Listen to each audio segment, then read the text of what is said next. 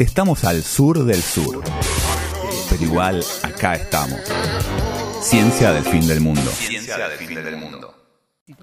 Bueno, y eh, llegado este solemne momento de este programa de ciencia y carnaval, vamos a hablar de una futura efeméride que se va a dar dentro de tres días realmente del momento de la grabación de esto, que es el 24 de febrero de 1946, cuando eh, se realizaron las elecciones nacionales que dieron por electo por primera vez a Juan Domingo Perón. ¿Por qué son tan importantes esas elecciones? Lo primero, lo más obvio, bueno, es la eh, primera vez que Perón fue electo presidente, ¿no? Eso ya de por sí sería suficiente para que sean unas elecciones muy importantes. Perón que apareció en la vida pública tres años antes, en 1943, una carrera meteórica. Yo siempre hay algo que pienso, no sé si ustedes lo piensan, que es que cuando digo, uh, ya no tengo edad para, me acuerdo que Perón en 1943 tenía ya 46 años, o más, casi 50. Con lo cual, eh, es muy loco. O sea, es muy tardía para la edad que tenía su aparición, para- Mm. sobre todo para el impacto Para el que iba a que tener. tuvo después, O sea, porque no es que, bueno, sí, hay algunos que tal vez entran, pero bueno, tienen un rol más secundario. Perón, o sea, hablamos todo el día de él hasta el día de hoy. O sea, es tipo la figura más importante de la historia Argentina. Eh, claramente, por lo menos del siglo XX. Bueno, pero no solo por eso son unas elecciones muy importantes, sino que fue la primera vez que la Unión Cívica Radical pierde una elección a nivel nacional. Si bien vamos a ver que una parte de la UCR acompañó la candidatura de Perón, si bien era una parte claramente eh, minoritaria, eso obviamente hay que decirlo también. Y también fueron las primeras elecciones libres eh, desde eh, libres y transparentes desde 1928 cuando fue electo Hipólito Yrigoyen por segunda vez presidente. Em, porque bueno, después en el 30 tuvimos un golpe de estado, en el 31 fue electo eh, Agustín P. Justo con una proscripción escandalosa de la UCR que decidió no participar porque ni a Irigoyen ni a Alviar, que eran los principales candidatos, y a un montón de otros dirigentes del radicalismo no los dejaban participar, con lo cual tuvieron una elección bastante sencilla que ganaron. Y después en 1937 ahí sí hubo un escandaloso fraude, eh, ahora sí contra eh, que era el candidato del radicalismo, eh, y en 1943 llega el golpe de Estado, que de alguna forma es el golpe de Estado que va a dar lugar a la candidatura de Perón. Si bien como ya hemos hablado, por ejemplo, en la columna del 17 de octubre y los orígenes del peronismo, columna que también pueden leer en versión libro, en el libro de Ciencia del Fin del Mundo, em, el gobierno del GO, que se forma en 1943, no es un gobierno homogéneo, digamos. No es que eran todos después peronistas. De Mm, hecho, claro. en el gabinete de Perón, el único que quedó del GO es mercante. Uno, Ajá. nada más, de todo el GO. Con lo demás se peleó con todos. Eh, con algunos a muerte, tipo con Ábalos, que lo metió preso a Perón, con otros simplemente se distanció, como con Farrell, que Mm. fue el presidente durante bastante tiempo. Pero bueno, eh, no es algo lineal, ¿no? Es un golpe de Estado bastante raro y difícil de explicar que merecería una columna porque es un golpe que termina con el fraude, pero a la vez los que denunciaban el fraude estaban en contra de ese golpe. Porque bueno, también hay que entender el cambio que hubo de gobierno antes entre eh, Ortiz y Castillo en los últimos años del gobierno que había sido electo en 1937. Pero bueno, como les decía, eso es motivo de otra columna, pues si no debería estar otra 20 columna. minutos hablando de eso. No, no. Las elecciones de 1946 em, tuvieron dos listas para presidente nada más. Lo cual Solo dos. Solo dos. es- eh, realmente Genial. dos candidatos a presidente, porque en aquella época, siguiendo todavía con la constitución de 1853, que había sufrido un pequeño cambio, no la constitución, sino la ley electoral, ahora lo vamos a hablar eso, eh, se tenía que elegir eh, realmente lo que cada uno elegía en su distrito, que eran las provincias, que en ese momento eran solo 13 provincias más la capital federal, las que elegían. O sea, si ustedes ven el mapa de dónde se Mm. votaba en el país, es muy parecido al mapa de las provincias que firman eh, la independencia en 1816. Wow. O sea, todavía Mm. muchos territorios que se habían incorporado luego al territorio nacional no eran provincias, sino que eran territorios nacionales y ni siquiera elegían senadores. Después con el tiempo Mm. eh, fueron eligiendo senadores, se fueron haciendo provincias y sí todos votaban, eso ya. Claro. Eh, Claro. Pero acá todavía no. Eh, de hecho, creo Bueno. que en el 52 es la primera vez que votan eh, todas las provincias para presidente. Yo me acuerdo de cuando Tierra del Fuego era territorio nacional. Bueno, y- junto y con. Y, y- y- y- y fue- que empezó el último territorio Sí. nacional en incorporarse. En el 94, junto con. O sea, no, pas- no era territorio nacional, pero dejó de ser eh, eh, capital federal para ser- hacer ciudad autónoma, la ciudad de Buenos Aires, donde ahí Y también. sumar senadores. eh, senadores ya sumaba, lo que no tenía era jefe de gobierno propio. Eh, bueno, entonces las dos, eh, lo que realmente se votaba era electores para el colegio electoral en cada provincia y esos electores votaban a presidente y vicepresidente. Claro. De hecho, Mm. técnicamente nunca jamás pasó en la historia argentina, pero podían los electores votar a un presidente de una lista y al No. vice de la otra, cosa que nunca ocurrió. Em, había eh, entonces, eh, cada provincia elegía a sus electores, que esta vez, justamente por una modificación de la ley eh, electoral, eh, en vez de... cu- ¿Cuál era el sistema tradicional de 1853? El, el la lista que salía primera se llevaba dos tercios de los electores que tenía esa provincia. Entonces, por ejemplo, vamos a un ejemplo. Si Córdoba tenía, vamos a poner un número ficticio, ¿eh? 30 electores, los que salen primeros se llevan 20 electores y los que salen segundos 10 electores. Es decir, distinto al sistema actual de los Estados Unidos, donde vos ganás un estado Es todo o nada. y te llevas todos los electores. Bueno, en esta elección, la de 1946, fue como en el sistema norteamericano. O sea, el que Ah. ganaba se llevaba todos los electores de esa provincia. Ah, Claro. ok. Con lo cual, podías ganar por dos votos y, Y chau, llevarte y te todos los electores. Lo Mm. cual, vamos a ver que dio una cantidad de electores muy desigual al porcentaje de los votos. Claro. Como Claro. ocurre a veces en Estados Unidos. Incluso en Estados Unidos ha Sí, ocurrido cuando puede Trump ocurrir, claro, fue que elegido presidente. Perdés en realidad por la cantidad de votos, pero, Pero ganás- ganás, por la cantidad de Claro, electores. porque lo claro, cual las ya que es ganaste, injustísimo. ganaste por muy poco y las que perdiste, perdiste por, Por mucho. mucho. Claro. Y tranquilamente puede darse esa situación. Eh, entonces, por un lado estaba la Junta Nacional Coordinadora, que suena un nombre re radical, sí. pero no. El candidato era Perón y el eh, candidato a vicepresidente era Hortensio Quijano. eh, que la- era una alianza entre tres partidos. El partido principal de esta alianza era el Partido Laborista, que había sido conformado por los líderes de la CGT, que los que realizaron el 17 de octubre, o sea, sobre todo Cipriano Reyes, Luis Gay eh, y otros tantos dirigentes eh, muy importantes de aquel momento que venían de una tradición en general sindicalista. eh, o sea, sindicalista me refiero a eh, que eran militantes del sindicalismo que no eran ni radicales, ni socialistas, ni Mm. comunistas, sino que eh, militaban el sindicalismo como una cuestión más autónoma de los sindicatos y que con Perón encuentran participación directa en la política. Algunos sí, muchos del Partido Laborista venían del socialismo también y muy pocos del comunismo, que eh, vamos a ver que se mantuvo en la otra lista. Esta- el Partido Laborista se iba a llevar el 50% de los cargos que se elijan, porque era el partido más importante y era la gran novedad, porque estos trabajadores no está, si bien había representaciones de partidos que representaban a los trabajadores, ninguno con la masividad que tuvo el Partido Laborista que realmente representaba la conducción de la CGT que un año atrás estaba dividida en dos y para ese momento ya se había reunificado en una que estaba totalmente dominada por el partido el nuevo Partido Laborista que iba a durar muy poco igual. Ahora vamos a ver por qué.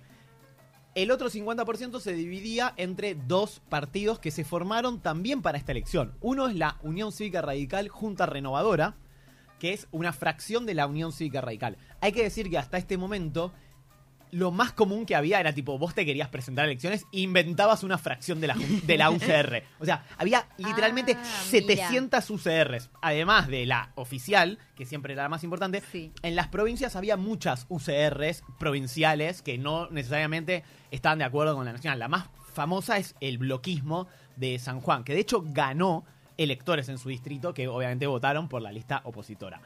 Y el tercer partido es otro partido que se formó para esta elección, que es el Partido Independiente, que es un rejunte de algunos viejos conservadores que se alían con el naciente peronismo eh, para esta elección. Y por último, había una colectora que, que Perón, esto es muy interesante, Perón no los deja participar en la lista oficial porque dice que eran unos piantavotos. ¿Quiénes son? La Alianza Libertadora Nacionalista, que es una organización nacionalista muy extraña y que explica en parte el viraje del nacionalismo de derecha al nacionalismo revolucionario. De hecho, de la Alianza Libertadora Nacionalista han salido figuras como Rodolfo Walsh, Ah, eh, García Lupo. Mm. Eh, ha salido también em, eh, Roberto Petinato, el padre el de, padre de Petinato, de el que Petinato, era el... ministro de Justicia de Perón y el que cerró la cárcel de Ushuaia. Ahí va. Eh, un tipo muy, muy interesante, una visión muy humanista de, de, la, de las prisiones, de la seguridad, muy interesante. Eh, y grandes figuras que este, la Alianza Libertadora Nacionalista, si bien eran muy termo, como diríamos hoy, y por eso Perón no los quería incluir, eh, fueron los que crearon algunas eh, frases que después serían icónicas del peronismo, como las tres banderas de la, la patria justa, libre y soberana, eh, patria sí, colonia no, un montón de cuestiones eh, vinieron de ahí y explican en parte muchos de sus miembros, excepto el que después fue su líder, Patricio Kelly, que igual siempre se mantuvo dentro del peronismo, pero un peronismo muy, muy extraño, muy, Muy extravagante, especial. eh, viraron hacia un nacionalismo popular revolucionario, incorporándose más de lleno al peronismo. Pero fue una colectora que le fue muy mal, pero es muy importante para con- reconstruir la historia de este peronismo que realmente rompió totalmente, digamos, el esquema político. Si hasta este momento la dicotomía era conservadores versus radicales, bueno, lo que pasó es que en la lista de enfrente, que era la Unión Democrática, quedaron los conservadores y los radicales juntos. A ese nivel de Ajá. ruptura de la política se generó. La Unión Democrática, que llevó de candidatos a Tamborini y Mosca, ahora vamos a ver por qué y quiénes eran, llevaba a la Unión Cívica Radical, obviamente, como líder casi total de la, de la, de la alianza, al Partido Socialista, al Partido Comunista y al Partido Demócrata Progresista, fundado eh, hace ya mucho atrás por Lisandro de la Torre. Un partido que era fuerte en Santa Fe, en el resto del país no tanto. Por último, los conservadores que tenían su partido en aquella época, el Partido Demócrata Nacional, que de hecho sigue existiendo y es parte de la alianza Juntos por el Cambio, obviamente, em, los radicales, como venían de mucha pelea en toda la década infame, no los dejan ingresar formalmente a la alianza, sino que como que apoyan de afuera y en algunas provincias se presentan, bueno, qué sé yo, como que hay un tipo de, hay de, de negociación con ellos, pero la realidad es que lo que termina ocurriendo es que están, digamos, todas las fracciones que históricamente estuvieron enfrentadas en la Argentina desde 1916 hasta 1946, todas unidas contra un nuevo actor social que rejunta un poco de todos lados, o sea, como que tiene gran parte también de la iglesia, parte del ejército, sobre todo a casi toda la CGT, obviamente que es lo más determinante en esta elección, eh, y incluso pedazos de la UCR, pedazos de los conservadores, hay algunos socialistas que se pasan, eh, es realmente muy, muy increíble. Es una eh, el- reconfiguración total del Total. mapa político de la Perón, Argentina. si la, si- digamos, si la división del mapa político estaba en, eh, en un sentido eh, eh, vertical, Perón lo corta horizontal. O sea, Mm. agarra gente de todos los lados, porque el sentido de la discusión pasa a ser Pasa otro. por otro lado. También hay que entender que la Unión Democrática entendía, estamos en el año 1946, la Unión Democrática de alguna forma nace el, em, en noviembre, perdón, en septiembre de 1945 con una marcha muy importante el 19 de septiembre, es decir, exactamente un mes antes 19 de del septiembre, 17 de octubre, 17 que fue la marcha por la Constitución y la Libertad. Esta movilización que movilizó a todos estos sectores, sumado a los sectores que iban a apoyar a la Unión Democrática, que eran la sociedad rural argentina, la Embajada de Estados Unidos con mucha, mucha, mucha presencia, con su famosísimo embajador Sprill Braden, Bradem. Oh, Sprill Braden, eh, esta, esta alianza de alguna forma se forma al calor de esa movilización que lo que pedía es que la mm, antes de las elecciones el poder pase a la Corte Suprema de Justicia. Ok. ¿Cuál es el tema? Que esta Corte Suprema de Justicia había avalado el golpe del 30 como un golpe eh, válido, incluso había avalado el golpe del 43. Y de hecho, Ah, el mismo Perón, cuando asume, una de las primeras cosas que hace es cambiar la Corte Suprema de Justicia y el juicio político que le hacen es que ellos habían avalado el golpe del 30 y del 43, del cual Perón mismo había sido parte, pero tiene, en términos legales, está más que justificado, ¿no? Eh, ¿Por qué los candidatos de la Unión Democrática eran Tamborini y Mosca y no, por ejemplo, Balbini y Sabatini, que eran los principales dirigentes del radicalismo en aquella época? Bueno, el radicalismo estaba dividido en dos facciones, o sea, una discusión interna que son los unionistas y los intransigentes. Los intransigentes eran los que planteaban históricamente que la UCR no podía hacer alianzas con otros partidos y que siempre tenía que ser una lista única. O sea, una lista, eh, digamos, no única, sino de solo candidatos radicales. Como habían hecho siempre en el pasado. Claro. Eh, Algo así como sangre pura radical. Claro. Eh, ¿Qué pasa? Eh, en esta situación, lo que se interpreta en este contexto, como les decía, fines de 1945, estamos en el contexto del final de la Segunda Guerra Mundial. Claro. Y lo que se había interpretado en parte de estos sectores es que era necesaria una alianza, que era lo que proponían los unionistas, justamente Tamborini y Mosca, que como se imaginarán ganaron y por eso ellos fueron los candidatos, que tal vez eso les jugó un poco en contra a la UCR porque no eran los candidatos más populares que tenían. Eh, una alianza entre los sectores democráticos contra los sectores del eh, eje Mm. nazifascista, supuestamente. Entonces se representa al naciente peronismo como un eh, sector nazifascista y que del otro lado tienen que estar, si se fijan, la alianza son los mismos, porque son, digamos, las fuerzas democráticas eh, liberales con las fuerzas incluso comunistas, o sea, la Unión Ok. eh, El Partido Soviética, Socialista. y- Claro, el Partido Claro. Socialista representaría más un socialismo europeo, el Ujú. Partido Partido Comunista Comunista. representando a la Unión Soviética y las fuerzas liberales representando a los Estados Unidos, Inglaterra y Claro. Francia. O sea, O sea, la- como los aliados versus el los eje. otros. Claro, de hecho, toda la campaña estuvo hecha así. Ah. En cambio, eh, Perón justamente cambia el eje de esa estrategia y da este famosísimo eh, concepto de Braden o Perón. Claro. Es decir, cambia Mm. el eje de la discusión entre algo nacional contra algo extranjero. Y Pero- ahí también empieza lo de la tercera vía, eh, ni, Claro, ni, ni sí, sí, sí. yanquis, ni y todo eso. ni yanquis ni marxistas, Ajá. sí, sí, sí. Incluso también cantaban ni nazis ni fascistas, porque, porque no se Ah, sentían ok. cómodos la mayoría de los trabajadores con el mote de eh, fascistas. Y es porque que tampoco bien era no se real. sintieran O sea, cómodos. había algún que otro fascista. También había muchos ex fascistas del otro lado, eso también hay que decirlo, ¿no? Eh, de hecho, bueno, la campaña fue una campaña muy candente donde todos daban por hecho que la Unión Democrática iba a ganar. ¿Por qué? Porque tenía todos los poderes Ajá. fácticos de su lado.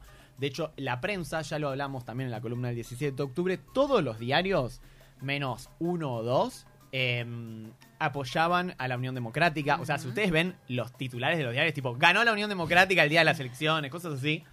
Eh, y las presiones eran muy fuertes. Esto lo pueden reconstruir en un libro muy bello que es El 45 de Félix Luna, que te cuenta el Mm. camino, el camino de la oposición y el camino del peronismo. Y está como un capítulo de cada lado y al final se unen en la elección los dos caminos y ahí te cuenta cómo fue el triunfo eh, del peronismo. Un antiperonista acérrimo que, que habla con Sí, sí, mucha sí. admiración del peronismo. De hecho, él termina el libro diciendo que va cuenta, o sea, en una reedición posterior, que en el 71 fue a visitar a Perón a Puerta de Hierro y dice que se quedó tan fascinado con el carisma de Perón que dice, cambiaría toda mi vida por un minuto de ser Perón en la Plaza de Mayo frente a su pueblo. O sea, ese es el nivel de fuerte. admiración, a pesar de que él estaba totalmente en contra del gobierno. De hecho, esta pelea se ve, por ejemplo, en algo que hace eh, el gobierno que ya medio como que se ordena lo que quedaba de ese proyecto de gobierno original del GO, se termina medio ordenando atrás de Perón y da un cambio como mucho más em, parecido a lo que iba a ser el gobierno de Perón, que por ejemplo la ley de- del aguinaldo, que sale en diciembre del 45 y que hace que, por ejemplo, eh, el- las patronales e incluso los partidos socialista y comunista apoyen un lockout patronal contra la ley de aguinaldo, diciendo que era, digamos, como... Yo no sé por qué, pero me suena muy parecido a lo que pasa hoy en día, todas estas cosas. No sé, no sé por qué. Y la CGT haciendo una huelga general, obviamente del lado del, go- del- del gobierno o del futuro peronismo, eh, y, y que la terminan ganando con un pago en dos cuotas, pero la terminan ganando. Eh, o sea, la tensión se va trasladando hacia ese lado. Y algo que le juega muy en contra a la Unión Democrática también, además de este desapego con la realidad de los trabajadores, que en la década del 30 y 40 habían crecido mucho como actor social, sobre todo en el área metropolitana y en todas las grandes ciudades del país, es que eh, se filtra de alguna forma un plan de los eh, estadounidenses, de hecho publicitado en muchos casos por, por algunos sectores de la Unión Democrática, de que Estados Unidos haga una intervención militar en la Argentina, Eh, eh, lo cual, eh, junto con el apoyo de la sociedad rural, etcétera, como que alejan a ciertos sectores Claro. de que, que- que tal vez incluso muchos radicales, que históricamente fueron anticonservadores, irigoyenistas, de, el- de esta nueva fórmula de la Unión Democrática. Bueno, llega el día de las elecciones, el 24 de febrero de 1946, votaron eh, 2.823.000 personas. Recordemos que las mujeres todavía no votaban, lo iban a hacer en la próxima elección. Sí es interesante que 2.800.000. 23.000 personas, bastante, una participación del 81%. Y Súper alto, eh, de sí. hecho, la, eh, el peronismo había tratado de que se vote y se. y diga- va, que no que se vote porque no estaba el Congreso abierto en ese momento, pero sí que se promulgue la ley de voto femenino antes y que Mm. las mujeres Ajá. voten ya en esta elección, cosa que no se logró, se iba a lograr para la siguiente. Y esta elección era muy particular porque, como les dije, eh, había cambiado el sistema de división de mayoría y minoría, pero además, como todo el Congreso estaba cerrado, se tenían que elegir todos los cargos, Todos, todos, los gobernadores, todos los senadores y todos los diputados. Claro. Bueno, los votos. ¿Saben cuánto tardó el escrutinio? Esto es una locura, porque No. hoy nosotros nos quejamos cuando sale a las 11 de la noche. 45 días. No. Imagínate Ah. los nervios de estar 45 días esperando. Igual, No. es como que iban provincia por provincia, entonces en un momento más o menos ya algunos días antes ya... Ya a se los empezaba a saber. 15 días más o menos ya se sabía que Perón había, eh, había triunfado. Em, pero Pero, no- 45 días hasta la posta. hasta el- Claro. Cinco Fue días. ferial. Es que en porcentual eh, fue una elección bastante reñida. Perón tuvo el 53,7% de los votos y la Unión Democrática el 44%. Es decir, Ah, estuvieron bastante parejos, pero por esta cuestión del sistema de colegio electoral dio que el peronismo tuvo 304 electores contra 72 de la Unión Democrática. claro. Porque, claro, se llevaron la mayoría en casi todas las provincias, excepto en unas pocas. De hecho, para gobernador, en la única provincia que ganó eh, la Unión Democrática fue Corrientes, que en 1947 fue intervenida, obviamente, como era muy común en esta época. Eh, igual casi todas las provincias fueron intervenidas, hay que decirlo, eh, después, inclusive muchas del peronismo, y eh, la distribución en el Congreso dio eh, una amplia mayoría también eh, para el peronismo, con eh, más o menos... Perdón, eh, estoy buscando el número eh, exacto. que Mientras, mientras buscas, digo, lo eh, perdí, me suena bueno, como no súper raro, ¿no? Una elección en febrero, ¿no? Es como raro. Claro, bueno, pero hay que pensar que el en calendario se, había movido por el tema de, mm, de- del golpe de Estado. ¿no? Claro. Em, bien, eh, 70% de los diputados quedaron en manos del peronismo, solo el 30% de los partidos de la Unión Democrática, casi todos radicales, y en senadores, 93%, es decir, solo se llevaron Oh. eh, un senador, si no me equivoco, eh, los eh, dos senadores, los, los radicales, porque en esa época no había dos y uno, sino que había dos y cero eh, em, senadores. Eh, y es así como el peronismo termina teniendo un triunfo muy aplastante. Esta alianza, a fines del año 46, iba a dar lugar por decreto de Perón. O sea, Perón iba a disolver por propia decisión el Partido Laborista, la UCR Junta Renovada, el Partido Independiente, y los iba a fusionar en un nuevo partido llamado Partido Único de la Revolución Nacional, después conocido como Partido Peronista, hoy conocido como. Partido Justicialista, lo cual, bueno, generó un montón de conflictos internos y otros que estaban contentos, pero la realidad es que se pudo imponer y siguió nueve años más en el poder hasta que llegó el golpe de Estado. ausência de fim de.